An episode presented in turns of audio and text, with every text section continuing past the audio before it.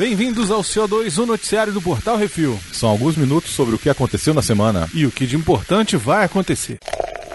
Bizarrice. Inteligência artificial do Google liga para salão de cabeleireiro, marca a hora e ninguém nota. Excelente. No palco da I.O. 2018, o Google mostrou um novo recurso do Google Assistente. Em um futuro não muito distante, ele fará chamadas telefônicas em seu nome. O CEO da empresa, Sundar Pichai, reproduziu uma gravação telefônica que ele disse ter sido colocada pelo assistente em um salão de cabeleireiro. A voz soava incrivelmente natural. A pessoa do outro lado não tinha ideia de que eles estavam conversando com um ajudante de inteligência artificial digital. Esse assistente do Google até mandou um uhum super casual no início da conversa. So what you're going to hear is the Google Assistant actually calling a real salon to schedule the appointment for you. Let's listen.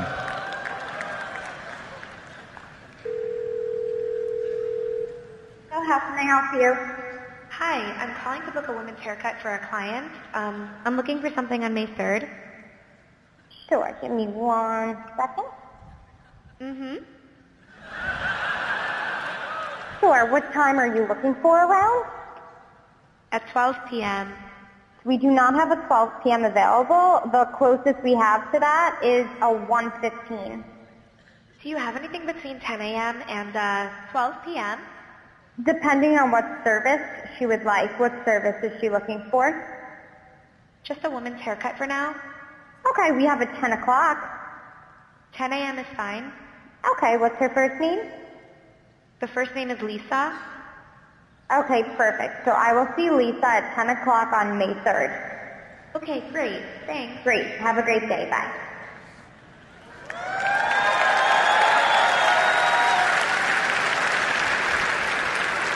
Pichai reiterou que essa foi uma chamada real usando o assistente e não alguma demonstração. O incrível é que o assistente pode realmente entender as nuances da conversa, disse ele. Estamos trabalhando nessa tecnologia há muitos anos e se chama Google Duplex. O Duplex ainda está em desenvolvimento, mas o avanço é impressionante. O Google planeja conduzir os testes iniciais do Duplex Inside Assistant neste verão para ajudar os usuários a fazer reservas em restaurantes, agendar compromissos cabeleireiro e marcar as férias por telefone. Pichai diz que o assistente pode reagir de maneira inteligente mesmo quando a conversa não sai como esperado e sai do rumo um pouco do objetivo dado. Let's say you want to call a restaurant, but maybe it's a small restaurant which is not easily available to book online.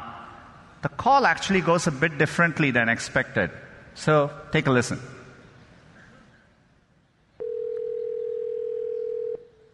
See how may I help you?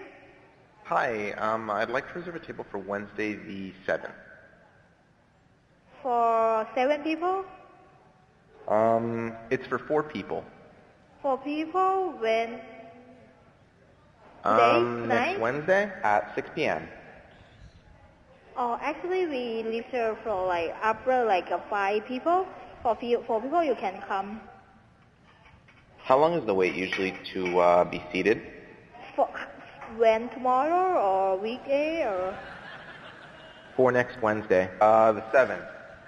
Oh no, it's not too busy. You you, you can come for four people, okay? Oh, I gotcha. Thanks. Yep. Bye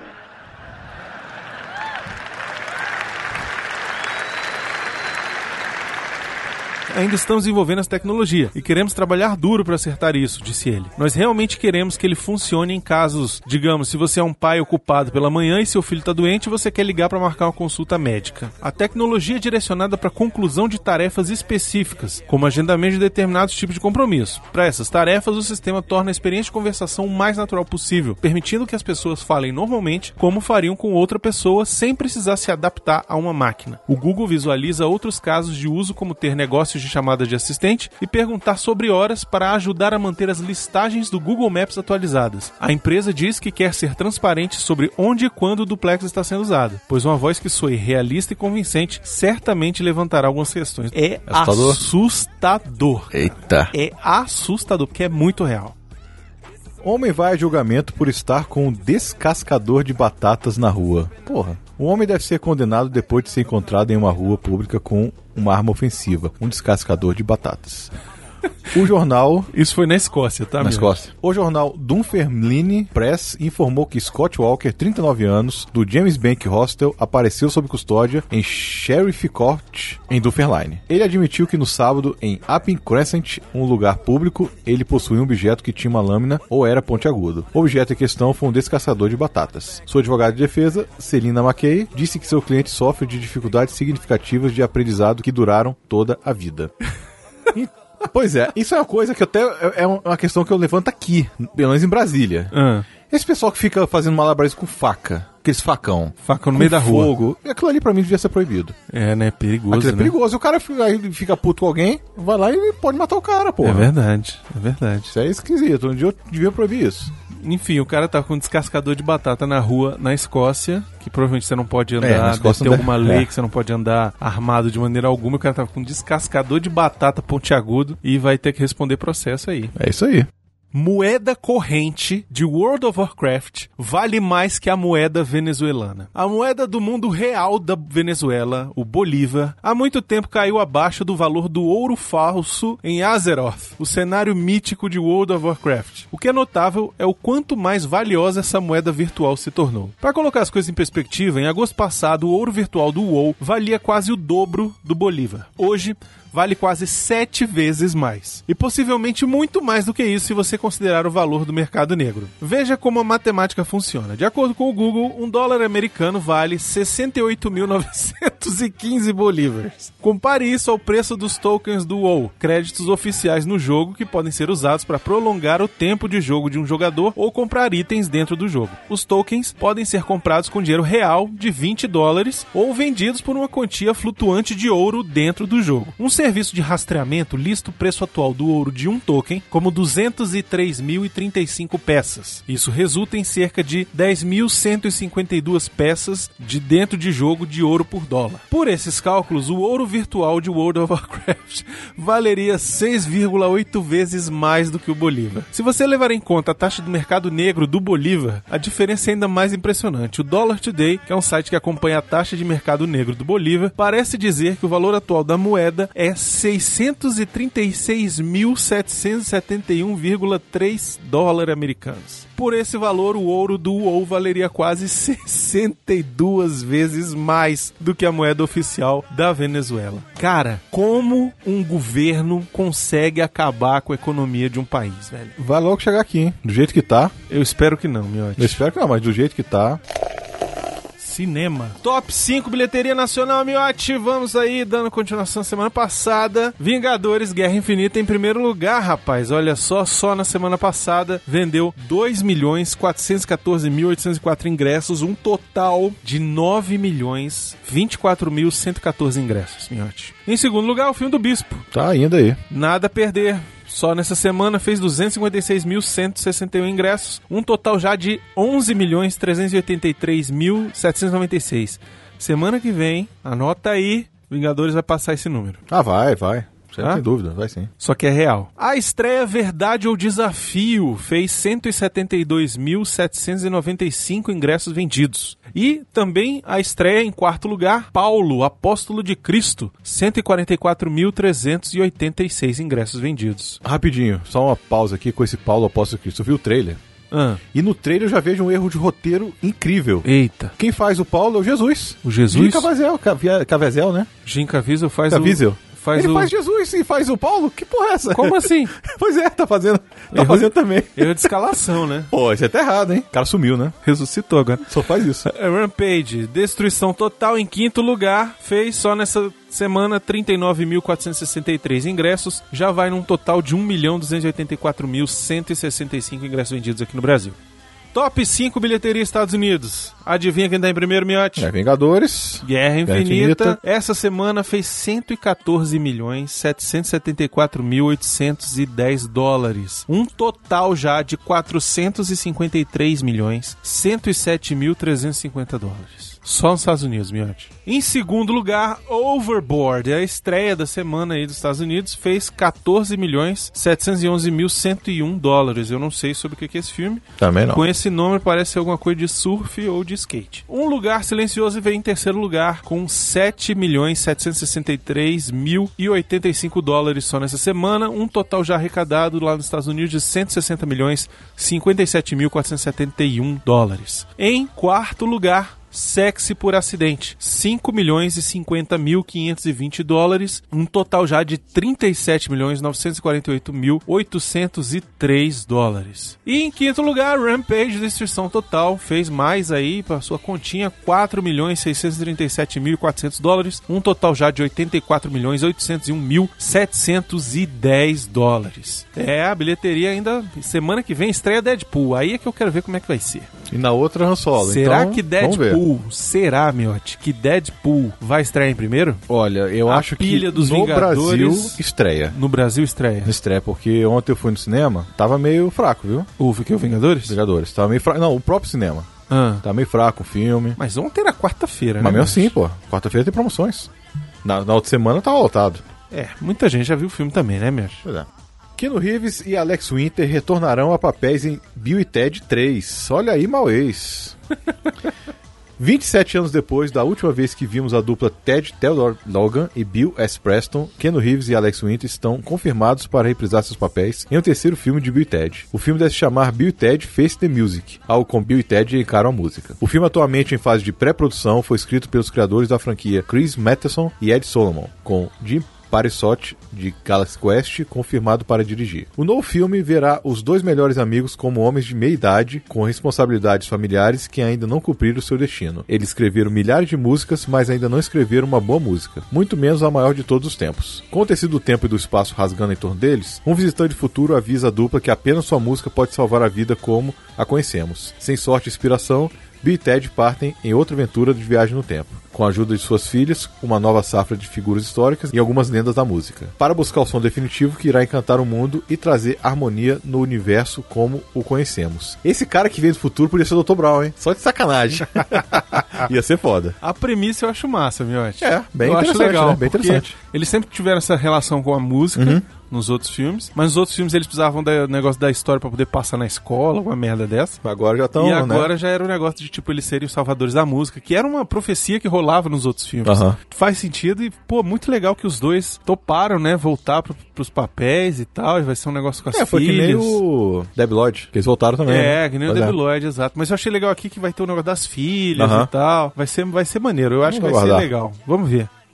Diretora Patty Jenkins vai ganhar nove vezes mais para dirigir o segundo filme da Mulher Maravilha. A Patty Jenkins ganhou um milhão de dólares para dirigir a Mulher Maravilha. Agora ela fará nove vezes essa quantia para o Wonder Woman 2. A Variety relata que Jenkins vai ganhar 9 milhões de dólares para dirigir a sequência. No ano passado, o Hollywood Reporter revelou que Jenkins estava em negociações para um acordo precedente para ganhar de 7 a 9 milhões pelo filme. Agora acabou sendo o último número que a tornou a diretora feminina mais bem paga de todos os tempos. A recordista anterior era Nancy Myers, que chegou a 5 milhões de dólares por filme. Em 2017, quando o pagamento ainda estava em negociação, Jenkins falou sobre sua luta por um salário igual ao dos seus colegas do sexo masculino, depois de criar um grande sucesso nas bilheterias. É claro que você está ciente do dinheiro, disse Jenkins em entrevista à Variety, mas eu nunca estive mais ciente de um dever do que estava neste negócio. Eu estava extremamente ciente de que tinha que ter certeza de que estava sendo paga ao equivalente masculino. Jenkins depois acrescentou que ela não estava apenas negociando para si mesma,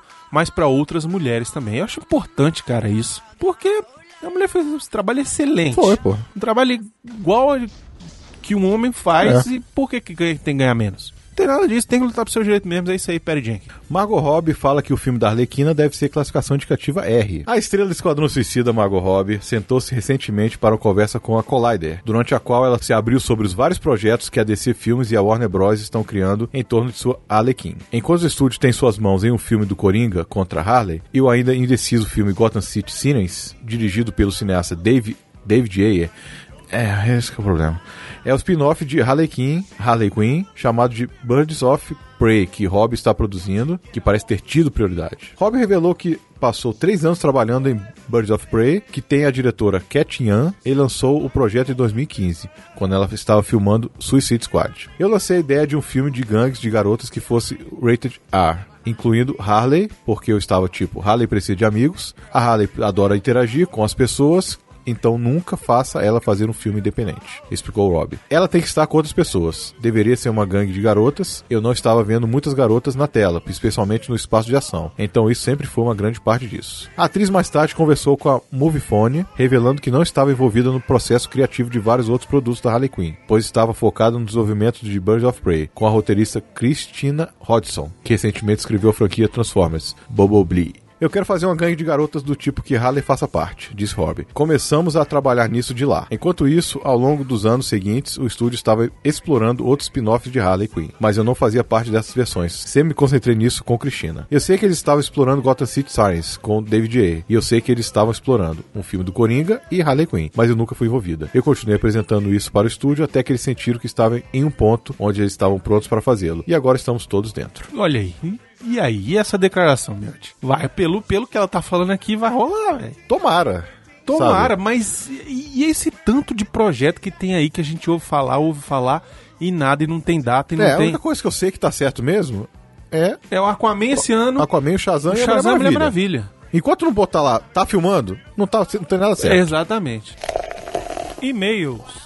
E-mails, Miotti, e-mails! Vamos lá. Primeiro, não, não foi o e-mail, foi uma mensagem que eu recebi Ah, do Marlon Spielberg. Ele é um amigo meu, já é da época do Jurassic Cast, né? Ele sempre conversava comigo, ouvinte antigo. Ele mandou uma mensagem assim: Sábado fui no UAI-Pod. Ele é lá de Minas, ele é de Belo Horizonte, né? aham. Encontro Mineiro de Podcasts. Aí na palestra de financiamento coletivo, o cara elogiou vocês. Olha aí. O cara disse que acha bacana o jeito como vocês tratam os seus colaboradores.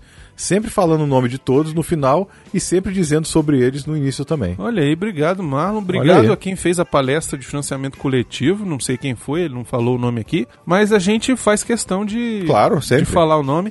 Quando Ah, rola gente- a gente faz umas brincadeirinhas, quando dá, acho que não faz, não, não- quando não, não dá, não faz. Pois é, meu, inclusive a gente precisa falar aqui, já deixar registrado, estamos avaliando as recompensas, né, Isso, Miotti? até perguntaram ontem e eu falei, não, vamos, vamos mudar isso A daí. gente tá fazendo uma reavaliação de, de- das recompensas, porque o que a gente tinha bolado lá não tava dando certo, a gente não tava conseguindo entregar, né, Miotti? Então nós vamos fazer uma reavaliação disso e vamos mandar pros patrões para eles avaliarem também e verem se concordam, enfim e tal. Quem discordar vai poder mandar opinião, etc. Mas a gente quer fazer tudo com a maior transparência possível para não ficar uma coisa do tipo impuseram e aí agora a gente tem que engolir isso. Eu achei lá em casa, eu tô dando uma arrumada lá no meu quarto, né? Vários brindes. Achou vários Vários brindes? brindes interessantes. Tô achando que eu vou. Vamos começar fazer a um mandar. chuta logo aí. Vamos mandar pros Não, não, chuta, chuta logo com, o- com os Patreons. É? Como teve o Valdir, o, o, o Nerdmaster. Olha aí. Acho uma boa, hein, Não precisa fazer todo, todo mês. Eu tenho brinde, faço. É isso. Aí sorteio entre os patrões. É isso aí. Vamos, vamos organizar.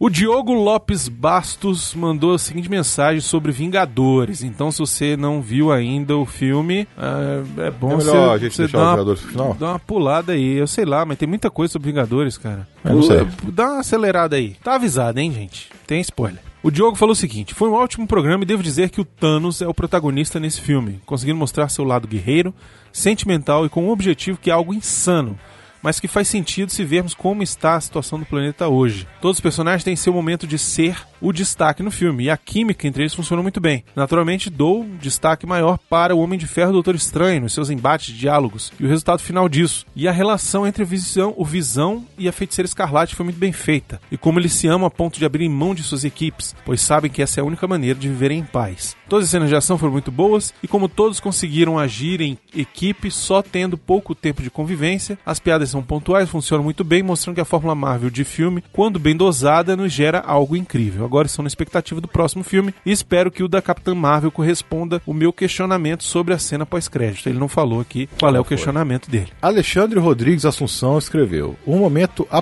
apoteótico da saga dos heróis da Marvel apresenta uma trama mundana, muito de um roteiro de uma boa história de quadrinhos. As relações e as dinâmicas entre os personagens são as melhores coisas do filme. O vilão possui um magnetismo impressionante para um personagem digital, mas o melhor que os diretores conseguiram foi a proeza de uma imersão do público no universo de uma história em quadrinhos. Experimentamos através de uma outra mídia, o cinema, a sensação de estar dentro de uma história em quadrinhos, outra mídia. É uma proeza que o cinema não realiza faz algum tempo e que este filme conseguiu fazer. É verdade, Alexandre. Olá, amigos do Portal Refil. Meu nome é Rogério Galliani. Também sou ouvinte das antigas. É nosso mais recente patrão, É mesmo, ele aí. Mandar um abraço pra ele. Obrigado, Rogério.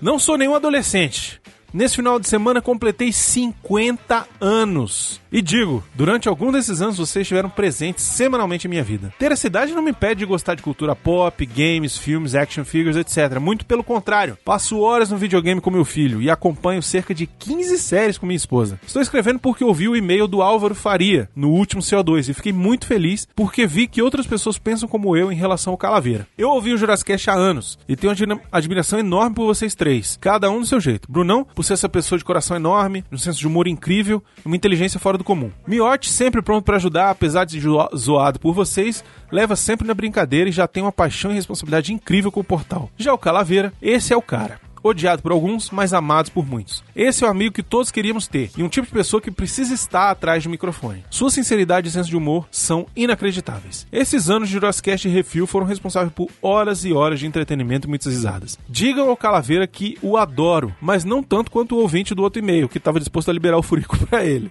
Me resumi a comentar sobre os três fundadores, mas todos os participantes têm seu lugar de importância. Não achando justo ter por tanto tempo a companhia e o entretenimento de vocês gratuito gratuitamente. Estou indo agora no Padrim me tornar um patrão. Miote, depois você me envia o que for preciso para participar dos grupos. Vou encerrando por aqui. Um abraço e hashtag volta calaveira. Eita, rapaz, eu queria que todo patrão fosse assim. É mesmo. Sobre o CO2, o último CO2. Álvaro César escreveu: Fala galera, como vocês estão? Parabéns pelo programa. Então, sobre o novo martelo do Thor, mandar ele para Wakanda, o gigante anão vulgo Tyrion fala que a Rompe Tormentas teria o poder de abrir a Bifrost. Demais gostaria de pedir, se possível, claro, fazer mais episódios como o clássico sobre o Tim Maia. E gostaria muito que vocês falassem mais sobre dublagem, ou mesmo trazer mais entrevistas com dubladores. Sei que não é algo simples, mas assim como eu, tenho certeza que iria ter muita gente gostando. Um abraço a todos e um beijo na nádega esquerda. Beleza, Álvaro, valeu. É, sobre esse negócio aí do Tyrion, falar esse negócio da Bifrost, eu assisti duas vezes, não me lembro, mas pode ser que tenha falado mesmo ok, acredito. Agora, como é que o Thor sabia que o povo tava em Wakanda e ainda para mim é um furo de roteiro, mas tudo bem, sem problema. O Léo Bruschi, nosso amigo lá do Aerolitos, disse o seguinte: Cara, acabei de assistir o Vale a Pena da Pena do Nada Perder. e só tem uma coisa a dizer: Pantera Negra se vira, a câmera com o fundo escuro. Lá atrás, o miote vem andando pra luz, mostrando seu rosto com barba e olhar de cansaço. E o Pantera diz: Traga um Oscar pra esse homem. Cara, miote maior que o Avengers. Muito bom esse Vale a Pena. Valeu, galera. Aguardem o Vale a Pena de O Processo. O processo? Qual é esse, meu? O impeachment da Dilma. Ah! Aguardem que vai sair essa semana agora. A semana que tá. duas versões? Versão esquerdinha e versão. Vão ter três versões. versão esquerda, direita e a... e a sensata. Sensata. Aguardem. Sério, eu assisti no filme, já estava bolando o que fazer. Muito bem, Miotti, é isso aí. Henrique Santos. Fala pessoal, respondendo a dúvida quanto ao novo machado do Thor. No momento em que a arma é apresentada, ainda no molde pelo anão gigante, para quem joga D&D eles seriam Duegar, o próprio explica para o Rocket. É só um molde feito para forjar a arma definitiva de Asgard. Uma arma tão poderosa que seria capaz de conjurar a própria Bifrost. A mesma coisa que o cara falou em cima. Beleza. Quanto a ele escolher justo o Wakanda, uma vez que em momento nenhum é dito que Thor tinha conhecimento do país, já que ele não participa da guerra civil, fica realmente solto, mas eu sinceramente estou pouco me lixando para esses pequenos detalhes do roteiro. Brande esse machado e vira Vink de verdade, Thor. Brrr.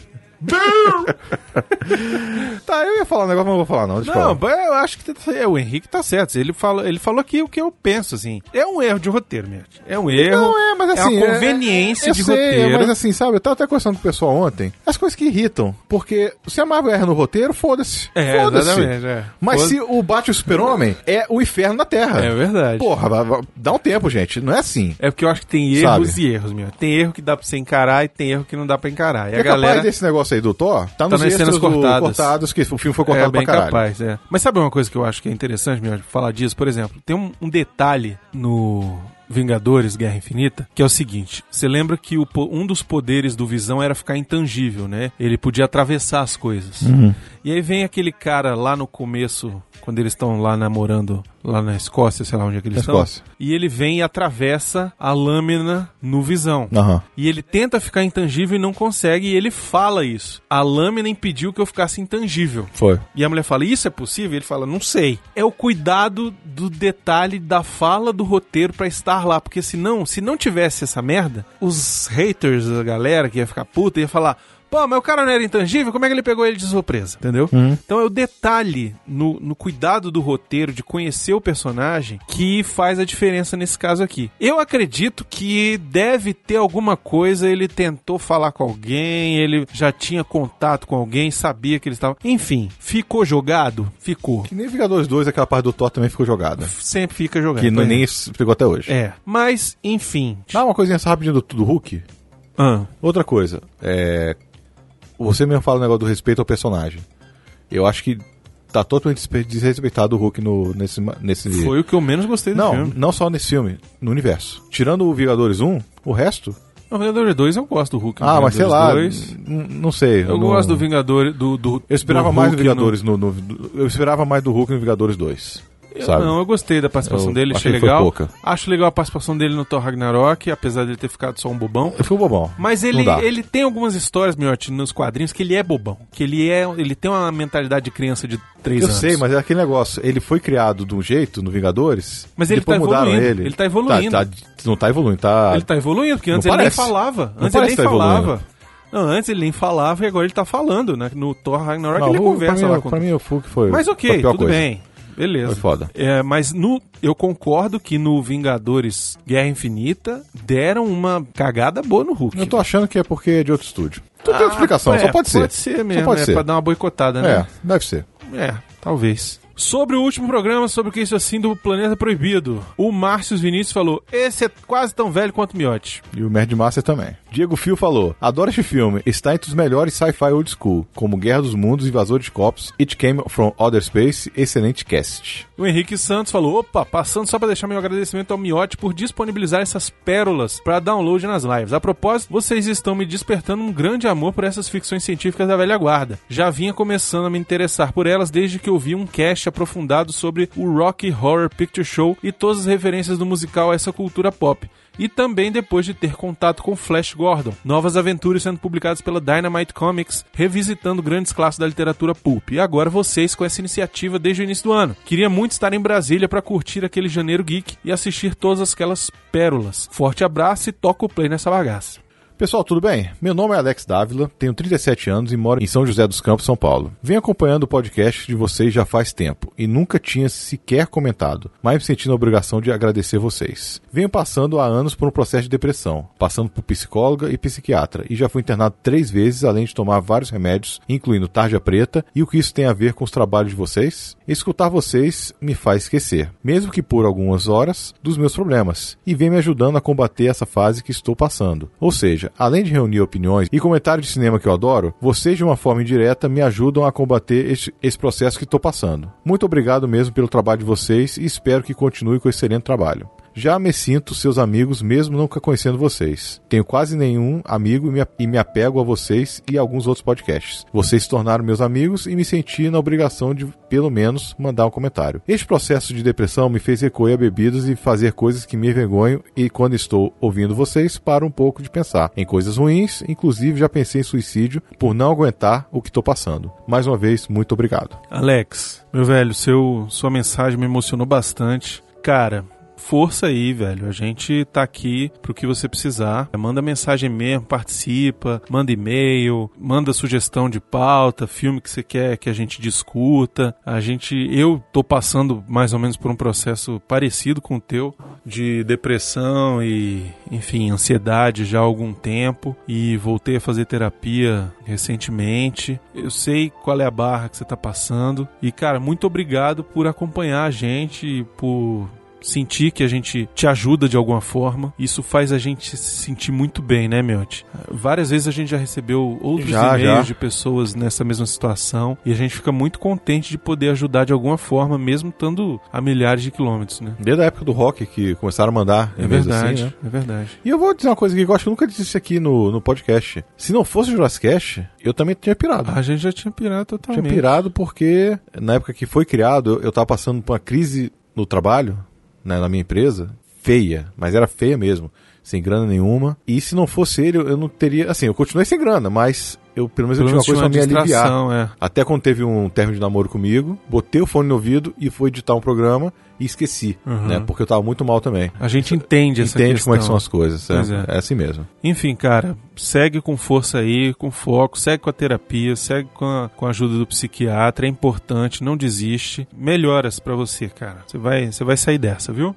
Bom, agora eu queria chamar o Arthur aqui, porque ele quer ajudar, a gente quer ajudar aqui uma campanha de um amigo do Arthur. Arthur, então, chamamos você aqui porque você quer falar sobre a campanha Sai Daqui DMJ. Pois é, e aí galera, beleza? É, eu tenho um, um amigo da, da época do colégio ainda, que é o Diego. Eu, eu vou ler aqui direitinho que o, é o texto da campanha dele mesmo, tá? O Diego Furtado foi diagnosticado aos 27 anos como portador de uma doença degenerativa genética ataxia tipo 3, Machado Joseph. A DMJ não tem cura e causa uma crescente perda de controle muscular e da coordenação motora. Afeta a visão e dificulta a fala e a deglutição. Além de seu pai, que faleceu ano passado, existem mais três pessoas na família que são portadores da DMJ. Após contar sua história, lançamos o Sai Daqui DMJ, com o intuito de chamar a atenção ao caso e buscar alternativas para minimizar a evolução da doença. Agora, com o perfil arroba sai daqui DMJ lá no Twitter, iniciamos uma campanha com o intuito de arrecadar a quantia necessária para ele fazer o tratamento da doença com aplicação de- de células troncos na Tailândia. O tratamento não é a cura, é uma opção que retrocede e retarda a evolução da DMJ. Então, se vocês quiserem, postem fotos usando a hashtag sai daqui DMJ e sigam o perfil deles lá no,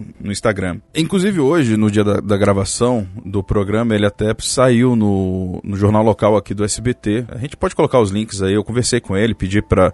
Perguntei se eu podia publicar aqui, porque, cara. Acho que assim, Qualquer ale- ajuda é válida, é, né? porque assim, é, mesmo que a gente não ajude financeiramente, se a gente pode divulgar, se a gente pode disseminar esse tipo de coisa para as pessoas ajudarem, Aham. eu acho válido, sabe? Assim, é, nós como portadores assim de da palavra, de falar, a gente gosta de falar bobagem, a gente gosta de fazer um monte de coisa, e a gente tem uma coisa tão valiosa aqui que é poder tentar ajudar, que eu acho que, que é bacana, sacou? Claro. Eu espero que ele consiga a quantia necessária aí. é, eu vi outros casos, eu fui até dar uma olhada. Nessa própria matéria do SBT, mostra um outro caso aqui de Brasília, que o cara fez o tratamento e assim, um cara mal falava e ele já, um mês de tratamento que ele ficou lá na Tailândia, ele já conseguia andar sozinho. Só que é que nem fala, assim, ela não tem cura. Então, de tempos em tempos, ele fatalmente vai ter que, novamente, continuar o tratamento, fazer tratamento. Mas, pô, cara, você Se ele puder ter pelo menos um alento por algum tempo. Porra, cara. E o cara, assim, ele era do caralho, velho. Ele era animado pra caramba. Sempre foi aqueles cara pilhado na época do colégio, sacou? Conversava com todo mundo. É um cara gente boa pra caramba. Eu peço a ajuda de vocês. Se vocês não puderem ajudar, se vocês não puderem ajudar, tem os dados lá do. Tem todos os dados do. lá no, no, no perfil dele e tal. A gente coloca aqui no, Tá no post. post. A gente coloca o link no post. Eu tô falando com ele, com esse cabeçudo, pra ele. Espero que até o dia da, da publicação aqui ele já tenha colocado o negócio do PicPay, que é aquele negócio que a gente falou até Ajudou quando. pra caramba pra conseguir. Pois é, assim, é, e tem um cashback, cara. Você não tem, às vezes você nem gasta e tá ajudando, sacou? Aham. E, pô, cara, se tu não pode ajudar financeiramente, a gente divulga, mostra pra alguém, fala Mostra pras a pessoas. campanha, é. Seus E assim, amigos. pô, é, é um potencial pra, pra ser legal pra caramba. Mostra pra gente que você acha que pode ajudar, é, que pode divulgar mais e tudo. E acho bacana a gente poder ter a oportunidade de ajudar as pessoas, assim, além de entreter, além da gente se divertir, além da gente fazer tanta coisa bacana e maluca que nem a gente faz. Eu tenho um histórico de doença neurológica na família. Meu pai foi portador de esclerose múltipla, né? E acabou falecendo de decorrências de coisas que acontecem com a esclerose múltipla. Então eu sei como é um negócio esquisito doença neurológica. Assim. Do nada a pessoa tá bem e aí no dia seguinte alguma coisa para de funcionar, sabe? E quem puder ajudar aí, fica o nosso apelo, fica o nosso agradecimento já de, de antemão. Então, é, se você puder no, no seu Instagram, na sua conta do Instagram, postar uma foto, hashtag sai, sai daqui DMJ. E seguir o perfil dele, o arroba sai daqui DMJ. É, se puder ajudar financeiramente, tenho certeza de que o Diego Furtado será eternamente grato a todo mundo. E nós também. Obrigado de verdade, gente, aí pelo apoio de vocês, seu Exatamente. bando de lindo e lindas.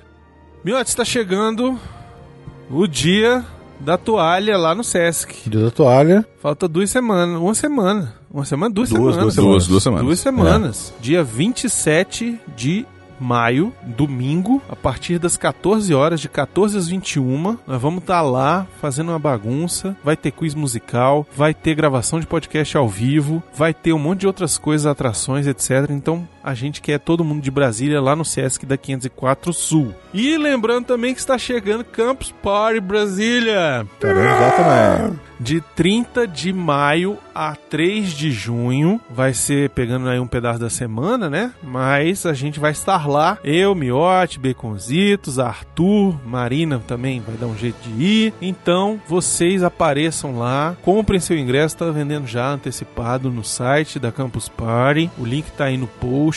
Venha fazer uma baguncinha lá com nós. Lá nós vamos fazer... Atrapalhar as pessoas que estão querendo baixar as coisas. O Arthur vai furar alguém. Ele fala, já tá combinado já. Tá bom. Tu vai dormir lá com alguém, Arthur. Eu não sei como você vai fazer pra furar o bloqueio, mas tu vai ter que dar um jeito. São vários bloqueios É um furar, né? desafio. É um desafio. Desafio. É um desafio feio. Vai ser no Mané Garrincha. Não, Mané Garrincha, olha aí. Nacional, estágio Mané nacional, Garrincha. Mané Imagina você transar no meio do campo. Não, calma. Puta que pariu. Aí até eu. É, bota, Imagina- enche o estádio. Eu acho Puta legal que merda. o Miotti, ele fala assim... Imagina você transar no meio do campo. Do Por quê? campo, é. Por que que ele falou isso? Isso quer dizer que ele já transou no Mané Garrincha em algum lugar. Entendeu? Tá em um lugar que eu ainda não fiz, cara. Né? Tá vendo? É É um achievement. Eu sei que o Miotti, no drive-in, que é ali Ô, perto, rapaz. mas ali... Já deixou como. pelo menos meia tonelada de sêmen. Até sangue eu já deixei lá. Credo. Nossa senhora. Cabaços rolaram lá. Então foi o meu. Vixe! Eu tô um pouco com medo agora. Essa história é Essa terrível. história foi contada já. Não foi nem aqui no, nem no Jurassic nem no Refil. Já foi contada em outro podcast. Terrível essa história. Pô, foda. Caraca, Terrível. A vez que o Miotti me contou, eu quase morri. Caralho, foi o Só de desespero. agonia. Desespero. Tava sendo quicado, né? Ok. Aí deu aquela escorregada, sabe? Puta, já Não, rolou. escorregou. Não, Nossa beleza. senhora. Até aí, ok. Só que ela foi com tanta sede no pote, pegou e pá, pra baixo. Rasgou. Ah, rasgou. Nossa. Rasgou. O meu, o meu deu uma destroncada uma vez. Sério? Sério. Caralho. Aí, aí sa- eu fui mijar, sangrou, aí foi foda. aí ela falou, não sei o que, eu falei, continua, senão não consigo. Aí continuou, depois que parou, aí eu parei, sacou? Porque é foco, né? Você tem que... Tava maneiro o negócio, eu não queria... Olha só, pra quem já transou com o demônio olhando, isso aí é, ba- isso é besteira. De boa. Eu até falei disso agora, você tirou meu cabaço. Fiquei sangrei. O Mas cara eu- transa com o demônio olhando, goza sangue na cara dele. É, é- Enfim, obrigado a todos, senhoras e senhores. Sugestões e críticas para portalrefil.gmail.com, brunão arroba portalrefil.com.br ou baconzitos arroba portalrefil.com.br. Semana que vem, quem volta, miote? Quem volta semana que vem? Genício Qual, Será que o Baconzitos, volta? Você acha, que deveria voltar? Ih, rapaz. Não, não, tu fala assim, porra, se eu tivesse a oportunidade de ir embora, eu ia. eu tô falando sério. É, eu não de sei. férias, mas se eu tivesse a oportunidade de ficar, eu ficava. Sei lá, é, vai que ele gosta de falar biquinho o tempo todo, ah. Eu sei que o Baconzitos tá lá, foi na Disney, miserável. Baquete no forno. Foi no miserável, foi no, no Museu Star do Wars lá, Louvre. Ele tá quase um, um Papai Noel... É, não, então o Primo It. Duas semanas, eu falei, duas semanas É aí você mesmo, vai é virar o Primo é It, cara. Papai Noel Tá? Viking. Papai Ele Noel é- tá irado, a barba dele tá, tá Ele tá- barba. é, mas ele disse que é tudo pro cosplay do Star Wars Dude que ele vai fazer É. no, no Han Agora, Solo. no RAM mesmo. No Han Solo, exatamente. Então é isso, muito obrigado aos nossos patrões, madrinhos, madrinhos, padrinhos, Madrinhos. padrinhas, madrinhas, enfim, vocês são lindos, maravilhosos, cheirosos, gostosos. Muito obrigado pelo seu apoio financeiro. Sem vocês, nada disso aqui estaria acontecendo. E também não estaria acontecendo nosso agradecimento aos nossos ouvintes normais, regulares, que estão aqui sempre acompanhando o nosso trabalho. Muito obrigado a todos que comentam, que não comentam, que divulgam, que não divulgam. Por favor, se você puder, vai lá no iTunes, classifica lá cinco estrelinhas pra nós, faz um comentário. Isso ajuda pra caramba a gente a aparecer na loja do iTunes. Vocês pra batuta. outras pessoas conhecerem. Isso aí. Se você puder também, pega o celular do amiguinho, da amiguinha, assina lá, ó, bota lá, ó, entra lá no aplicativo de podcast. Se é Android, você baixa qualquer um. É, facinho. E, e bota lá, pega lá numa festa. Vocês estão numa festa, a pessoa não tá prestando atenção, você fala assim: me presta aqui o celular rapidão. É, desbloqueia. Desbloqueia aí. Aí você vai e faz isso e aí já assina. Vai no já YouTube bota- também e assina o canal. Pronto, É, pô, vai aí, YouTube cara, também, pô. assina o canal. Isso aí. Nós estamos precisando Muximija. de o que? 100, 100 inscritos Menos, ou 100 menos? menos. milhões de 12. pessoas. Não, mas menos de 100 inscritos pra chegarmos a 12 mil inscritos lá no YouTube. 12 Só mil. pra ajudar a gente, vamos lá. gente. Perdemos 10, mas ganhamos os 30. É. Acontece. Acontece. Acontece. Isso chama seleção natural. É. Muito obrigado a todos e até semana que vem. Diga tchau, Arthur. Ça va, miote? Até mais, galera. Falou!